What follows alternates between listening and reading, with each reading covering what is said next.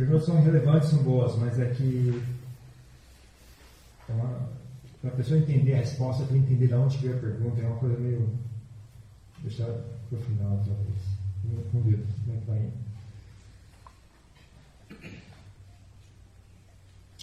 Então, a primeira pergunta. Eu gostaria de saber o significado do mantra Puto. Não sei como se escreve. Puto se escreve com D. É Buddha. É a mesma, é a mesma coisa que Buddha que acontece é da grafia, do, a gramática da, da linguagem Pali, onde estão registrados os, uh, os ensinamentos do Buda. Uh, um, um, substantivo pode virar um adjetivo. Então, por exemplo, meu nome em monástico é Mudito, ele vem da palavra mudita. Mudita significa a gente é o oposto da, inveja. É o, o, Inveja ou, ciúmes é quando alguém consegue algo de bom, aí você fica com raiva daquela pessoa. Você fica com raiva, fica com. Mudita é alguém consegue algo de bom, você fica feliz. Alguém, alguém, alguém tem sucesso, alguém. Ah, uma coisa boa acontece com alguém, você fica feliz. Então é mudita.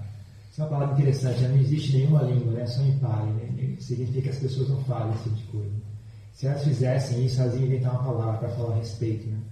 Mas inveja existe em todas as línguas, né? uma palavra equivalente a inveja que todas as línguas têm.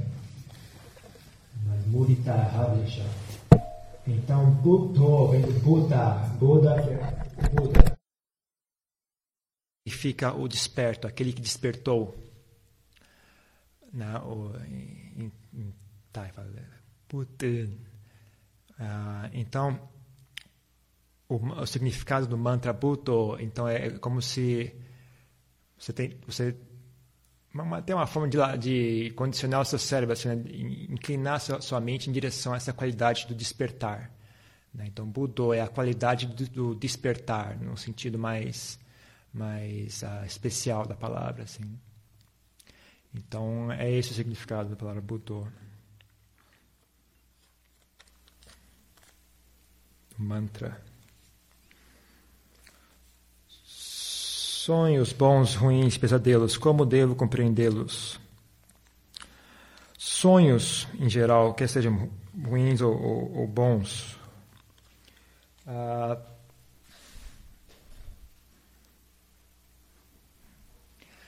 a mente da gente hum, produz realidade, de certa forma. Ah,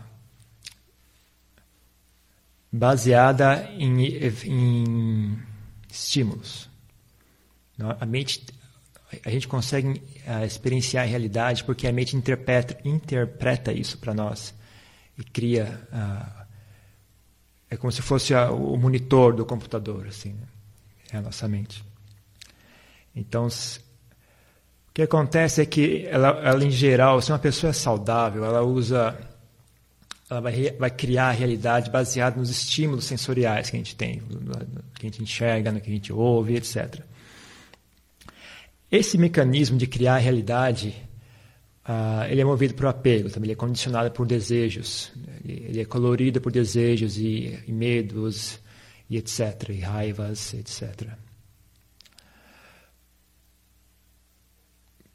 não necessariamente quando a gente fecha os olhos a gente para de enxergar as coisas. Né? A mente continua a produzir imagens ou produzindo sons, etc. Mesmo quando a gente dorme, se há muitos desejos, há muitos assuntos emocionais, muitas, muitos medos, muitas raivas, é muito comum que a mente uh, continue manifestando isso na forma de, de histórias, imagens, sons, então, é, todos esses sonhos, essas coisas, elas têm sempre uma carga emocional. Às vezes não tem uma carga muito racional associada.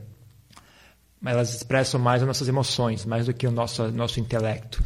Né? Se a gente se a gente, tá, se a gente é um arquiteto, a gente senta e tal e fecha os olhos e imagina a casa que a gente vai construir e tal, como é que vai ser a entrada, como é que vai ser o telhado.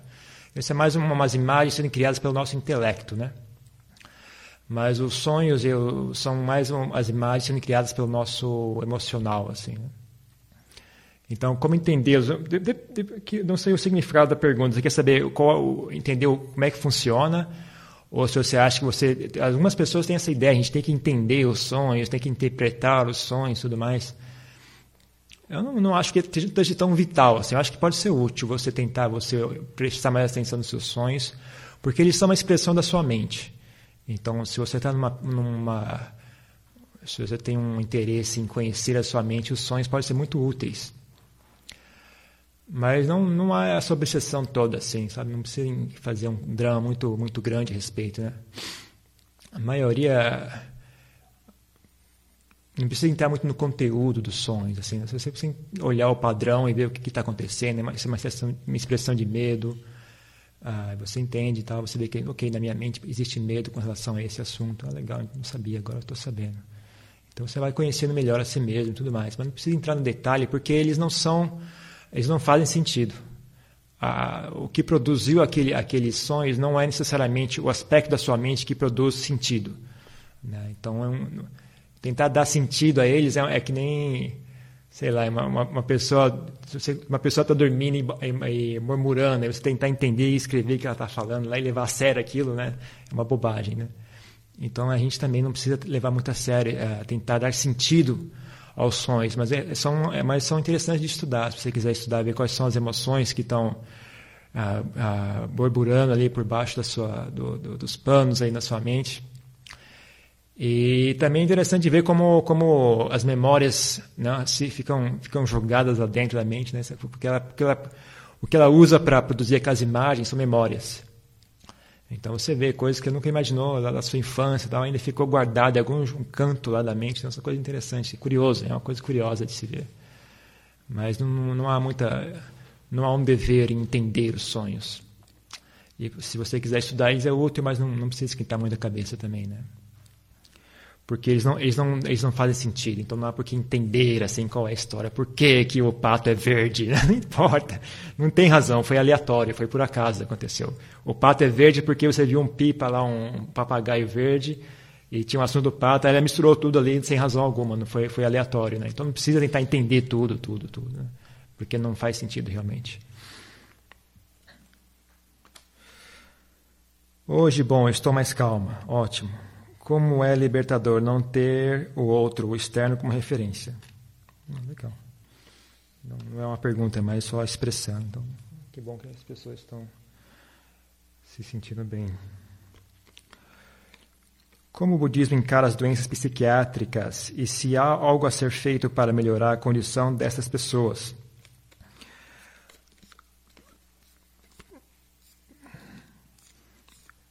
Duro falar o budismo, porque eu, na época do Buda não existia, não existia muita ciência psiquiátrica e, e mesmo a ciência médica não era tão desenvolvida assim, né?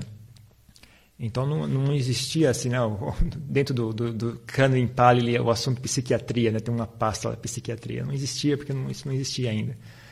Ah, eu como monge budista, como praticante, como monge, tudo mais, que, que eu, como eu vou dizer como eu interpreto doenças psiquiátricas. Né? O budismo, o budismo, o budismo não existe.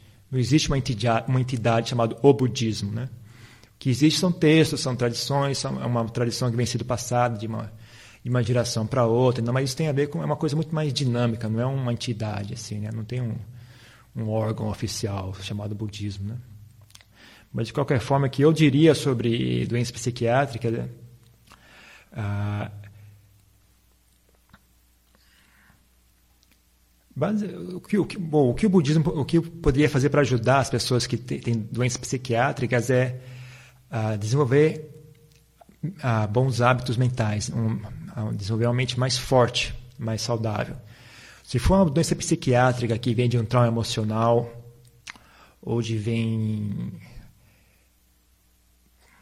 bom vamos, vamos deixar no campo do trauma emocional Aí é só um ato, uma, uma, uma questão de realmente é, contra-atacar né? e, reparar aquele, ato, aquele trauma emocional. Então, o trauma emocional é o quê?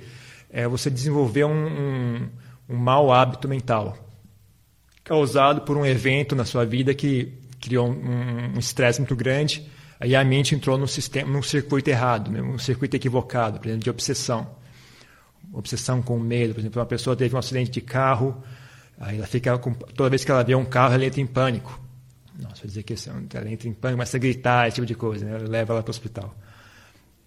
Então, isso é o que? A mente criou um hábito, por causa desse evento que foi muito forte, criou um hábito de, de entrar em pânico sempre que ela via um automóvel. Então, é questão de, re, de reeducar a mente, né? de, tentar reconstruir os circuitos de maneira correta. Né? Tentar reconstruir aquilo, tentar voltar ao normal. É, tentar se reeducar, reeducar mentalmente. Aí é que eu, que eu, que eu comentei, eu tenho uma, uma birra com a psiquiatria que é tem uma certa, pelo menos o que passa para a gente, assim, na, na, gente que é o público em geral, tem passa essa ideia de que não se pode mexer na mente, né? Não se pode, a, a, a mente não existe, não é um, não é um, não é um objeto, é um processo. E, e é um processo que é permeável, ele não é um processo fechado, hermético. Então a mente já está sendo ah, sendo o quê? Sendo influenciada por tudo, vários fatores ao redor da gente as outras pessoas, o nosso, o composição física, a temperatura, os eventos da, da, sociedade e nosso próprio pensamento. Então, nós, nós já estamos condicionando a nossa mente diariamente, constantemente. Então, eu acho perfeitamente válido a gente guiar esse processo. Não vejo problema algum nisso. Inclusive, eu acho essencial que isso seja feito. Né? A gente guiar esse processo, interferir ali e, e guiar nossa mente para onde a gente quer que ela vá e não se deixar se carregar por, por ela. Por ela né? Então, eu, na minha, eu, se for um problema só de ordem assim psicológica, mesmo um evento que, que criou uma disfunção dentro do circuito mental, é a questão de reeducar mesmo, de voluntariamente reeducar a mente, reconstruir aquilo, voltar, tentar voltar ao normal. Se é uma questão física, se é um, um defeito físico que está gerando algum, por exemplo, pessoal que tem aquela, aquele, o tal da, dos maníaco-depressivos, tal, que é um, aparentemente, segundo a, a, ciência diz, aparentemente é uma, realmente uma questão física. O cérebro uh, produz substâncias que, então, as glândulas produzem substâncias que, quando chegam ao cérebro, uh, culminam em emoções muito, muito destrutivas, às vezes de, de, de, depressivas e tudo mais. Ou pessoas, por exemplo, esquizofrênicos, né? aparentemente, segundo, segundo, diz, segundo diz os cientistas, é uma questão de uh, o cérebro tem um defeito. Então, ele acaba produzindo imagens, produzindo sons que não estão ali, não, então é uma questão de questão física mesmo. Nesse caso, o que eu diria é, é, ter que aprender a lidar com isso. Né? É que nem você, uma pessoa, tem um defeito físico, ou até uma, uma doença crônica de, sei lá, de asma. Então, a pessoa tem que aprender a lidar com o seu corpo dessa forma. Né? Então, se uma pessoa tem esse tipo de problema, eu diria que é, se há algum remédio que ajude a aliviar os sintomas, tomar o remédio. Mas também a, a pessoa simplesmente aprender com, a, a, viver com isso. Né? Eu tenho um, um problema que é o meu, meu cérebro produz imagens que não estão ali. Então você sempre desconfia, sempre você for olhar, né, você vê um cachorro uh, vestido, vestido uma gravata, você, ok, talvez não, você esteja meu cérebro. Então você tem que aprender a, a, lidar consigo mesmo. Você tem uma situação. Se você tem, por exemplo, uma pessoa que tem problema de diarreia crônica, então ela tem que saber se, se, planejar, como é que vai ser meu dia, né? onde é que eu vou, onde é que eu, onde é que eu consigo ir, quais são os riscos. Né? Por exemplo, eu tinha uma amiga que tinha problema de. Ela urinava muito né, o tempo inteiro, então ela precisava planejar antes de sair, onde é que eu vou, vai ter banheiro ali ou não, quanto tempo vai demorar antes de eu chegar até o próximo banheiro. Então, então ela tem que, tinha que planejar, né? tinha que aprender a lidar com isso. Então, se uma pessoa tem um, um problema desse, que não é uma questão só de reeducar a mente, não tem que aprender a lidar também. É uma, uma doença física como com outra qualquer. Só que ela se expressa de uma forma diferente das demais doenças. Mas eu acho que é uma coisa normal. Assim. Como saber se você está com a mente em meditação? Sinais, sensação. meditação é um assunto muito amplo. A palavra meditação é um assunto muito amplo. Né? Uh, eu gosto, na, na, na, verdade, o Buda jamais usou essa palavra, meditação. Não existia essa palavra. Essa é uma palavra que vem mais, eu acho, da nossa tradição cristã, europeia ali. Eu não sei exatamente de onde vem essa meditação. Uh, mesmo na Tailândia não existe essa palavra meditação. Né? Na Tailândia eles falam uh, sentar em samadhi. Não fala meditação, não existe essa palavra. E mesmo no, no Kanin Pali não existe meditação.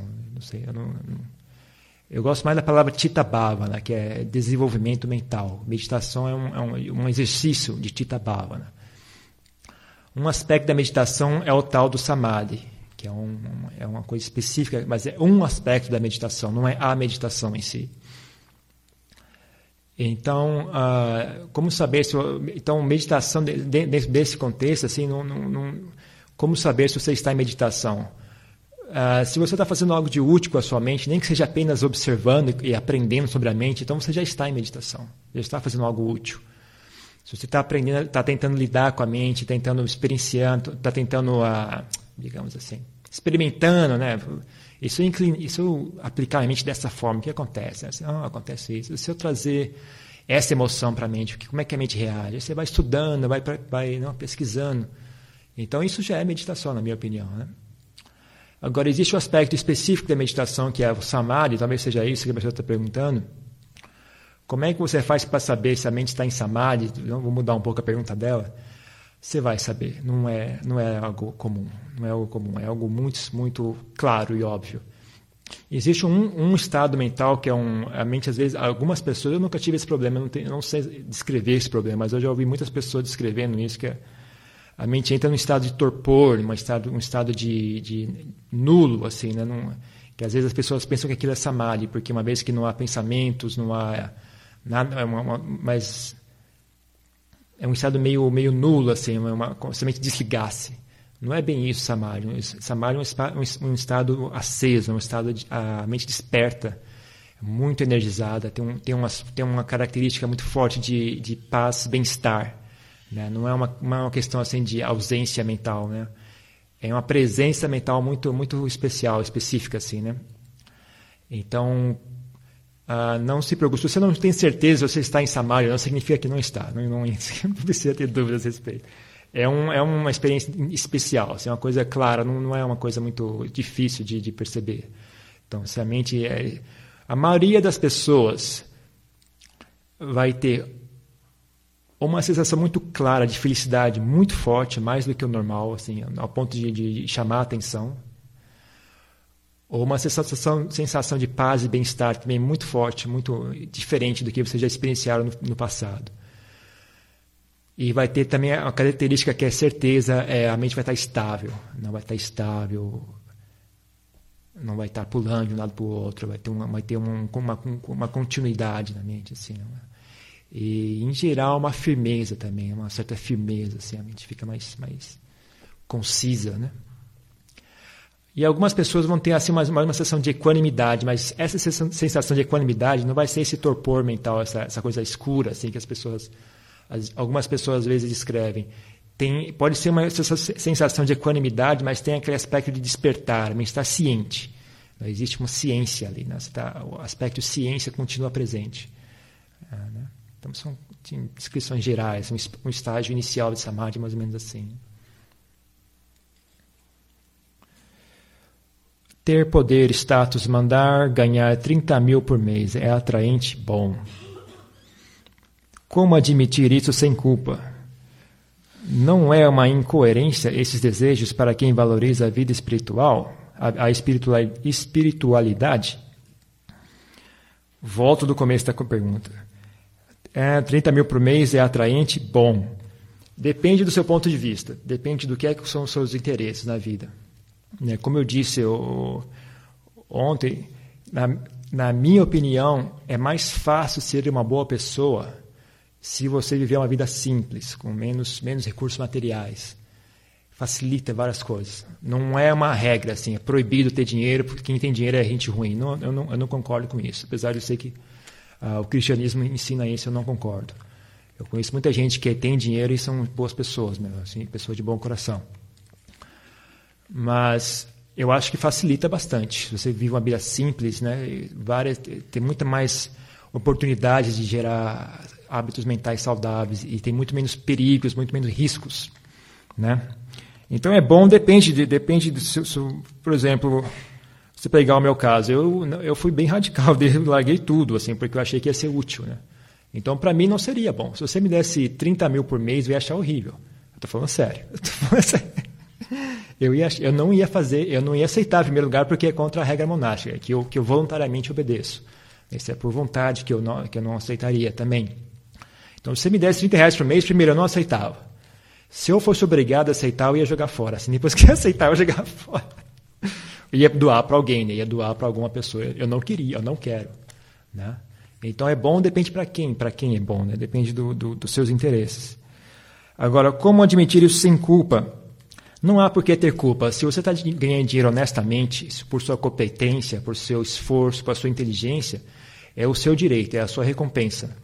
Eu acho que uma das, uma das, como eu disse outro dia, né, uma, uma das características, uma dos resultados nosso de, de, ter saúde mental, de ter é, essa eficiência que a gente ganha, né? A gente ganha, fica mais eficiente, fica mais. Inclusive eu falei com, estava falando com o Cassiano outro dia, lá, um, uma das tentações de uma pessoa que vira monge, depois de um certo tempo praticando, tal, você vê que você melhora muito, assim. Aí bate aquela tentação, puxa, se eu, agora que eu já aprendi tudo isso, se eu voltar para a vida laica, eu vou ser um sucesso, né? Eu vou, ser, eu vou ganhar. É sério, gente. E, e muitos, muitos monges caem nessa, né? Então é uma tentação grande, assim. Então é um resultado. Você, quando você ganha um certo nível de, de desenvolvimento, você vê que você fica mais eficiente, você consegue fazer muitas várias coisas. Então, se esse dinheiro está vindo da sua, da sua, da, das suas boas qualidades, então você, tem, você não precisa ficar com culpa. É seu dinheiro, você ganhou, você mereceu ele. E você pode usar da melhor maneira, da melhor, da maneira que você achar melhor. Não é, não é uma incoerência esses desejos para quem valoriza a espiritualidade. Esse desejo, eu imagino que o, o desejo por, por, dinheiro, por bens, bens materiais, ah, mais ou menos, viu? Como eu disse, o problema do, do, do conforto material, ele, ele, ele meio que nulifica a necessidade da, da saúde mental. Ele, ele meio que ele, né, é que nem a pessoa fica. Vamos, a gente também, não sei com quem eu conversei, eu fui com o Mário, eu conversei. Está falando, tinha, o, o cidadão é pobre. Aí, através do esforço, diligência, inteligência, sabedoria, ele consegue juntar dinheiro e ficar rico e cria um império milionário. O filho dele já não teve que passar pelo mesmo processo, então ele não tem a mesma qualidade que o pai teve. Ele já chegou com tudo feito, tudo pronto. Então ele já não é tão bom assim quanto o pai, não é tão sábio, tão hábil como, quanto o pai. Mas ele vai aprender um pouco do pai dele, um pouco do que o pai dele tinha, né? ele vai transmitir para o filho. Agora o neto já, já não teve contato com o pai, né? ele teve contato com outro, com a segunda geração, que já não é tão boa quanto a primeira. Então o neto já é um pouquinho pior. e vai indo, vai indo, no final a, a, a, o império todo se desaba e cai todo mundo na pobreza de novo. Porque ele não, não sabe, a, a situação que criou aquilo não está mais presente. Né? A situação que fez com que ele, com aquela riqueza toda fosse possível uh, que era, não está mais presente. Então, não tem como suster aquilo.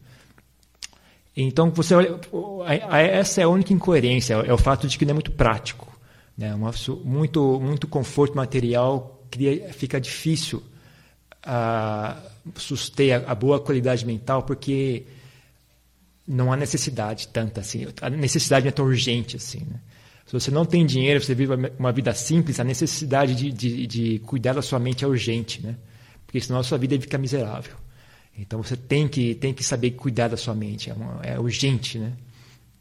Então, por exemplo, se você não tem empregado, você tem que saber levantar e limpar a casa, não tem como. Mas se você tem empregado, você não precisa aprender a fazer isso. Você pode ficar preguiçoso e a casa ainda fica limpa, né? Você não passa vergonha quando alguém vem te visitar. Mas se você você não tem empregado, se você não limpa, né, você, tem, você tem aquele sofrimento. Tal.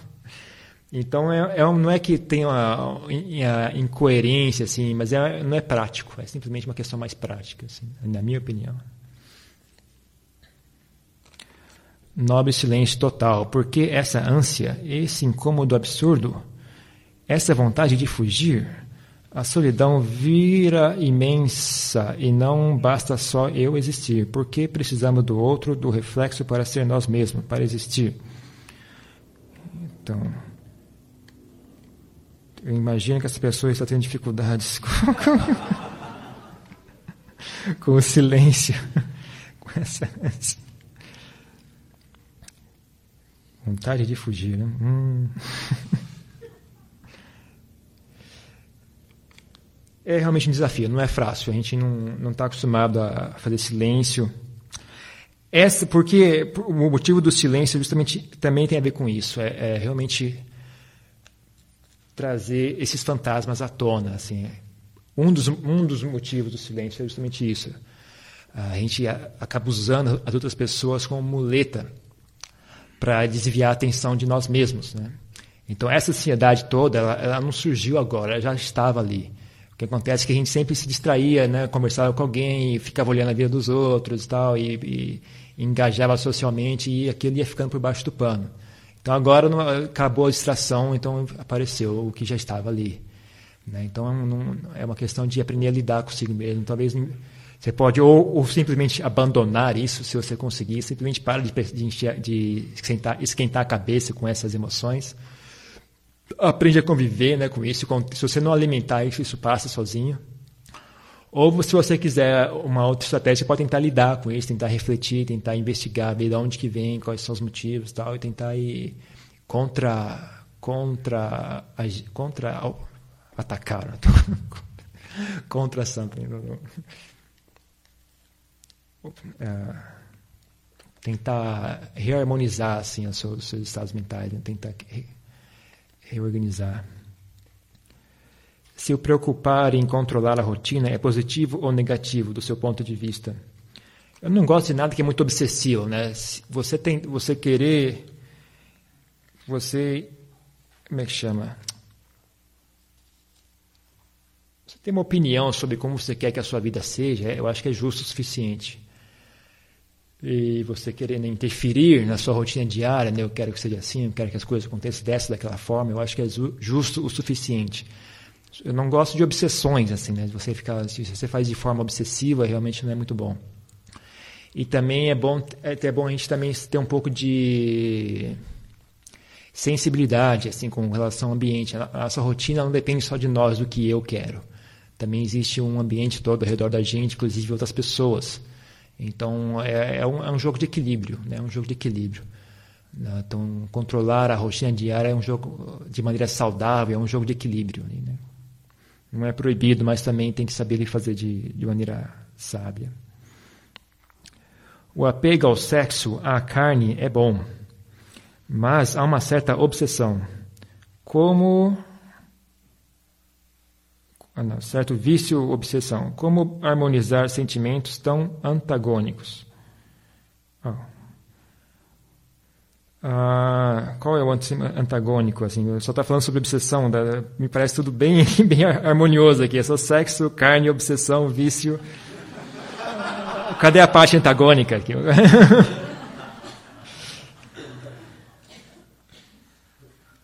se é se é questão parecida com a outra da espiritualidade e tal se o sexo é, é como se é, o antagônico seria a busca espiritual ah, vejamos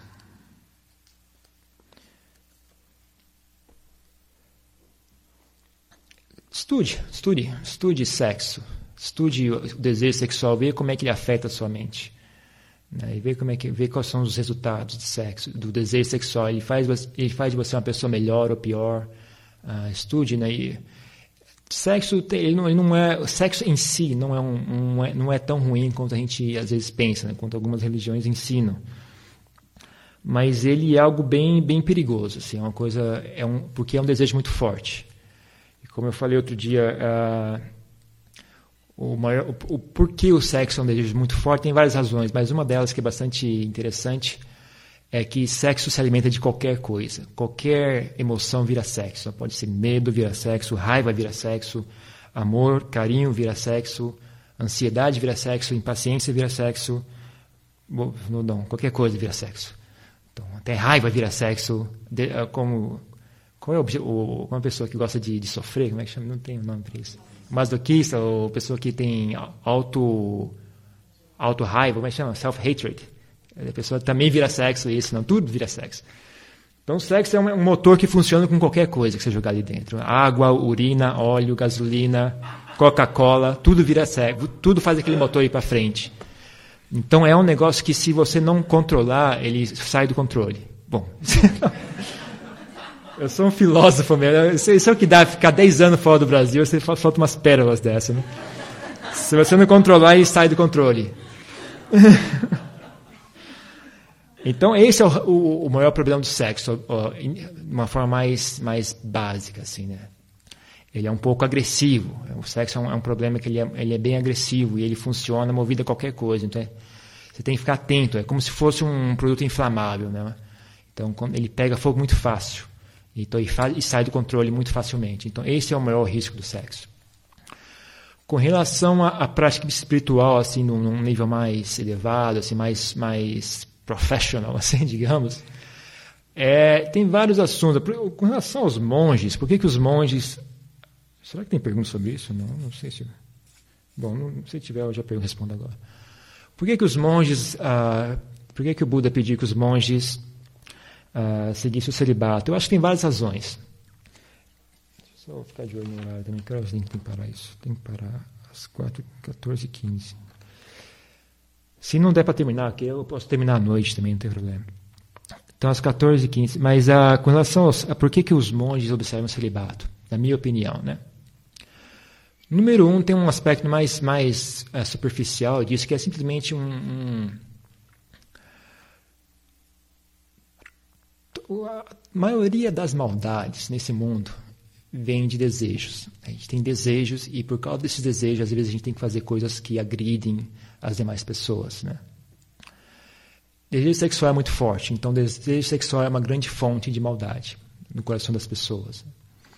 Então abandonar o sexo, é se você realmente está interessado em desenvolver bondade, é algo que é uma, uma boa, uma opção interessante de se contemplar, né? Aprender a, a, a, diminuir o desejo sexual, mesmo que você não consiga abandonar de vez, mas pelo menos domar esse leão é uma, algo bem interessante, bem útil. Ah, então, é uma razão. Outra razão é, é o, uma questão de confiança. Né? Eu tenho todo o negócio do monge, tal, a, a relação entre leigos e monge, tem toda um, uma questão de. Teoricamente, uma pessoa vai estar servindo de guia para outra, então tem que saber como eu disse, né, os dese a, a maioria, quase toda a maldade nesse mundo vem de desejos. Então, se você vai ter que ter alguém como um guia, é bom, é bom que você pudesse confiar naquela pessoa. Né? Então, se aquela pessoa tem muitos desejos, é difícil de confiar naquela pessoa. A pessoa não é de confiança. É, minha, minha definição básica de confiança é, é isso: uma pessoa que dá para confiar, uma pessoa que tem poucos desejos. Ah, então, é outra razão para criar um, um, um ambiente de, de, confiança. Outra razão para isso é porque os monges vivem do que, por, por, por, um certo motivo, o Buda estabeleceu dessa forma que os monges vivam do que é dado, de caridade. Então, quando alguém vai dar algo, em geral, eles, não, você dá o mínimo necessário só e espera que aquilo seja bem utilizado. É o, é comum que uma pessoa que dá. Então, ah, se você uma questão também de, é, de novo de gerar aquele ambiente de confiança, né? Então a pessoa que vai dar, ela vai dar, ela vai saber que você não vai usar aquilo para ir namorar, para para ir comprar perfume, para ir ir sair na, na discoteca, para ir arrumar namorado. Então você vai usar aquilo pra, só na sua prática espiritual mesmo. Né? Então, por exemplo, sexo, se você é uma pessoa engaja em sexo, junto com isso vem várias outras necessidades de, de, não, de vestir, de possuir coisas, de não aí tem família e você faz sexo também entra no caso família, filhos, briga, ciúmes, traição, etc, etc, etc, etc e etc. Então é uma longa, longa, uma grande fonte de confusão e de desperdício de tempo e de energia para muita gente. E mais uma razão, existem inúmeras razões, outra razão é o sexo mascara muitas coisas, muitos maus hábitos mentais. Então é uma também uma, você é, cortar ali o sexo faz você encarar todas essas coisas. Né? Então é uma, é uma técnica interessante, uma técnica de, de desenvolvimento espiritual interessante. Outra razão, o sexo é uma um grande ah, consome muita energia. Se você conseguir domar o sexo ou desviar essa energia do, do instinto sexual para outras áreas, não, você tem muito, muita energia disponível, assim, é muito, muito útil, né? Tem um, é um grande, um grande ralo onde muita coisa, muita, muito desperdício em, em direção ao sexo. E infinitamente, depende da sua criatividade, quantas razões você quiser enxergar. Mas para, para uma coisa, só lembrar que sexo não é pecado. Né? Sexo em si, o ato sexual, não, ninguém, não é um... o que a gente, no preceito que vocês, no, no treinamento que a gente tem aí, o, a, a prática ilícita de sexo significa fazer sexo de forma que, que, que gere sofrimento para outras pessoas. Então é óbvio, não, violência sexual, mas aí também inclui traição e qualquer forma de sexo que vai causar sofrimento para as demais pessoas. Né? Você tem que ter respeito pela, pelas, pelas. É a mesma coisa que roubar. Né? Você pega, pegar algo não é um crime. Mas pegar algo e aquilo, você sabe que aquilo vai fazer uma pessoa sofrer porque ela pensa que aquilo é dela, esse é meu, você pegou algo que é meu e aquela pessoa sofre. Então isso que chama roubo, né? Então o sexo, a, o preceito aí de, de, da prática sexual correta é, é, mais nesse sentido. Mas o ato sexual em si não, não chega a ser um pecado, assim, né? Mas é algo perigoso, é algo, como eu disse, é um, é, um, é um motor que, se eu não tomar cuidado, ele sai do controle. Essa pergunta aqui vai demorar uma longa resposta, é melhor pular. Enorme. Essa aqui é mais curta. Por que não há mulheres na tradição Theravada?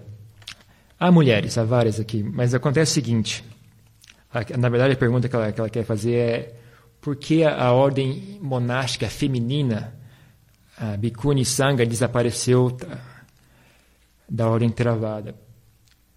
Pela, pelo exato mesmo motivo que um dia a ordem monástica masculina vai desaparecer. Né? Porque é as, as coisas são assim mesmo, as coisas mudam e desaparecem.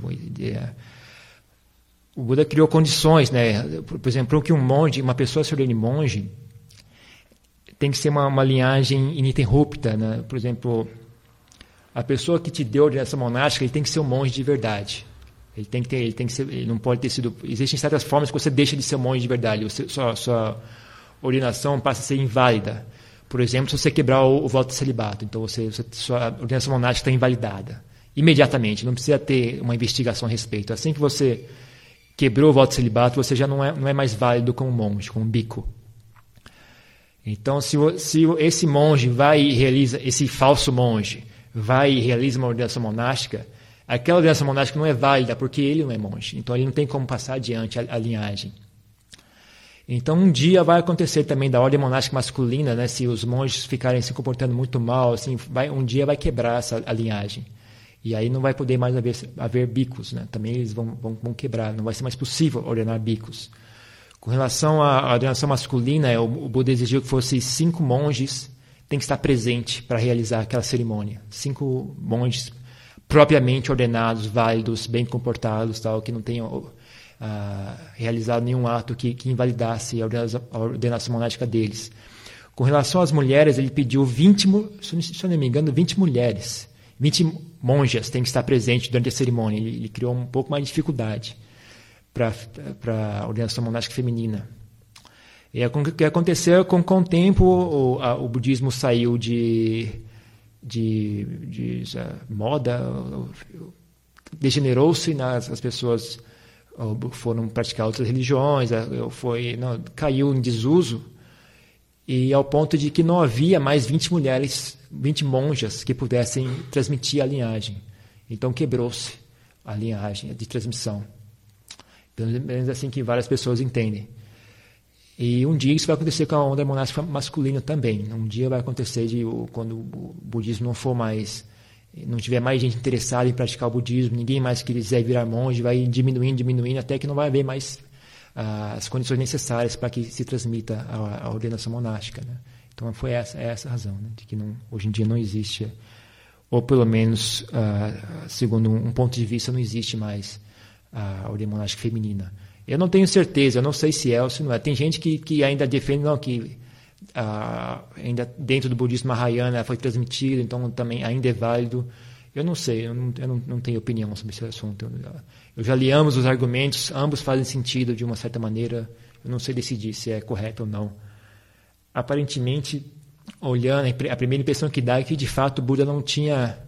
Ele não ele não estava ele tinha uma, uma, preocupação em não ele não encorajava tanto a ordenação monástica feminina quanto a masculina por que razão eu não, eu não me atrevo a tentar adivinhar mas dá, dá essa impressão de que ele realmente não era tão tão uh, entusiástico com a, ordenação feminina quanto a, a, quanto a masculina então, talvez, a minha, talvez tenha sido de propósito. Né? Esse que é a minha, minha, minha maior preocupação. Né?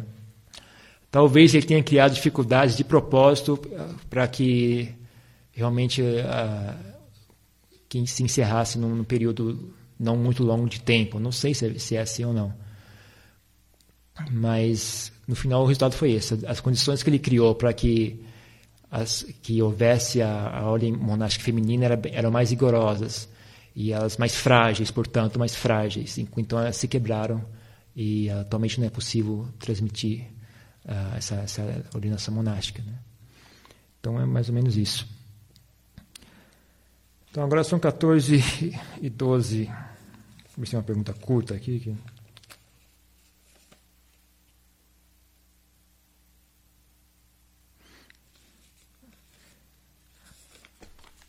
Ao fazer bastante meditação andando e começar a sentir dor nos pés, deve se preocupar e tomar cuidado para não gerar problemas físicos a longo prazo? Ou não é necessário esse tipo de preocupação? O Bante conhece algum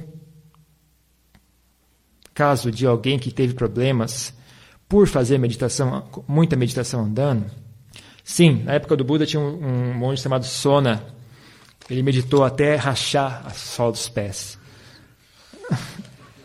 Sério. E, e, aí e aí o Buda ensinou para ele o, o símile da, da, Como é que chama aquele, daquele de corda? Não, não lembro. Ah, do alaúde, né? Se, se, tá, estiver, se a corda estiver muito tensa, ela quebra. Se ela estiver muito frouxa, ela não faz o som afinado, né? Então ele, ele teve que dosar ali a, a a, quantidade de energia que ele estava usando para praticar a meditação. Ele teve que largar o osso um pouco, estava pegando muito pesado. Em tudo, tudo tem que ser feito com, com equilíbrio, né? com, com tato, com tato. A gente tem que ter tato. Essa é uma qualidade importantíssima. Saber dosar as coisas. Né? É, um, é uma coisa que você usa sempre, o tempo inteiro. Você pode, você pode enxergar a vida inteira usando esse símile do, do equilíbrio, né? de saber equilibrar tudo quando você fala, quando você anda, quando você pratica meditação e tudo mais. Qual é o ponto de equilíbrio? Só você pode saber. Não tem como você julgar por outras pessoas. O que dá para fazer por outras pessoas é saber até que ponto um ser humano consegue fazer. Né? E você pode pegar um, os grandes mestres e ver até que ponto ah, uma pessoa que realmente ah, se, se, se, dedica à prática, até que ponto essas pessoas às vezes chegam. assim. Né? Então, a casa de monge andando meditação assim por várias, várias horas em seguida, não 5, 6, 7, 8, 10 horas. Não, meditação andando 10 horas sem parar, assim, né? Existe. Até, até, até de ficar com bolhas no pé, assim. Então, esse tipo de coisa existe, né?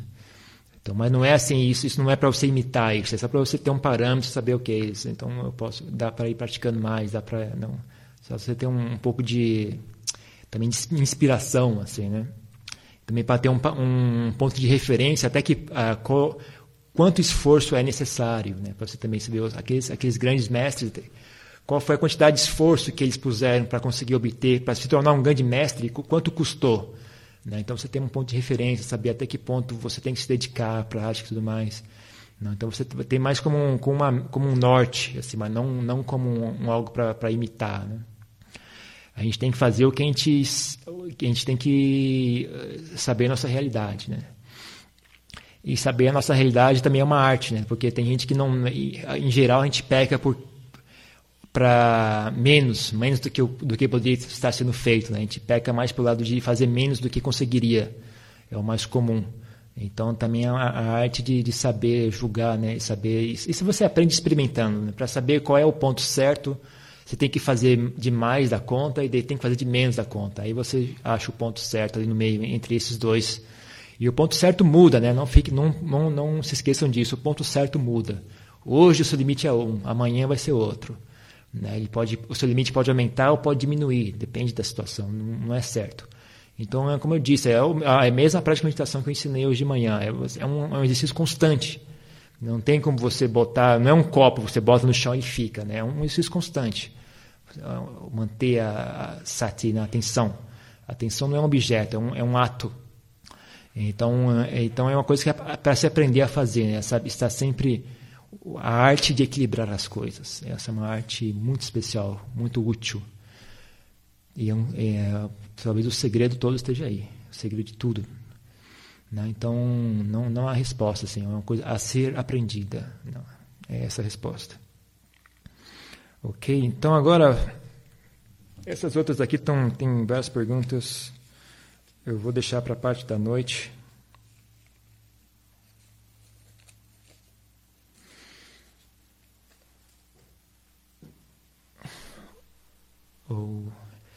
E agora é o seguinte. A gente, quando a gente estava fazendo essa agenda, que a gente, eles, o pessoal estava conversando com o pessoal e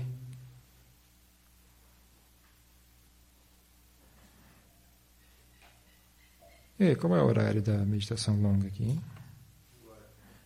Das 14, ah, ok, das 13 é uma, 16 e 15. Ah, ok.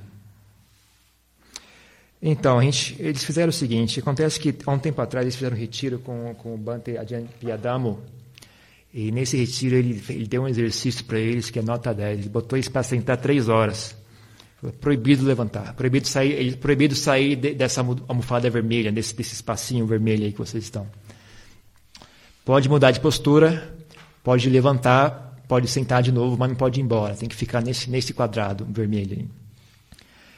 A gente achou que ia ser muito pesado, assim, né? Um, talvez tem muita gente que nunca meditou, tem gente que primeiro retiro tal, se fosse um pouco demais da conta. Então a gente vai deixar opcional, mas fazer a recomendação, experimente Vê o que acontece.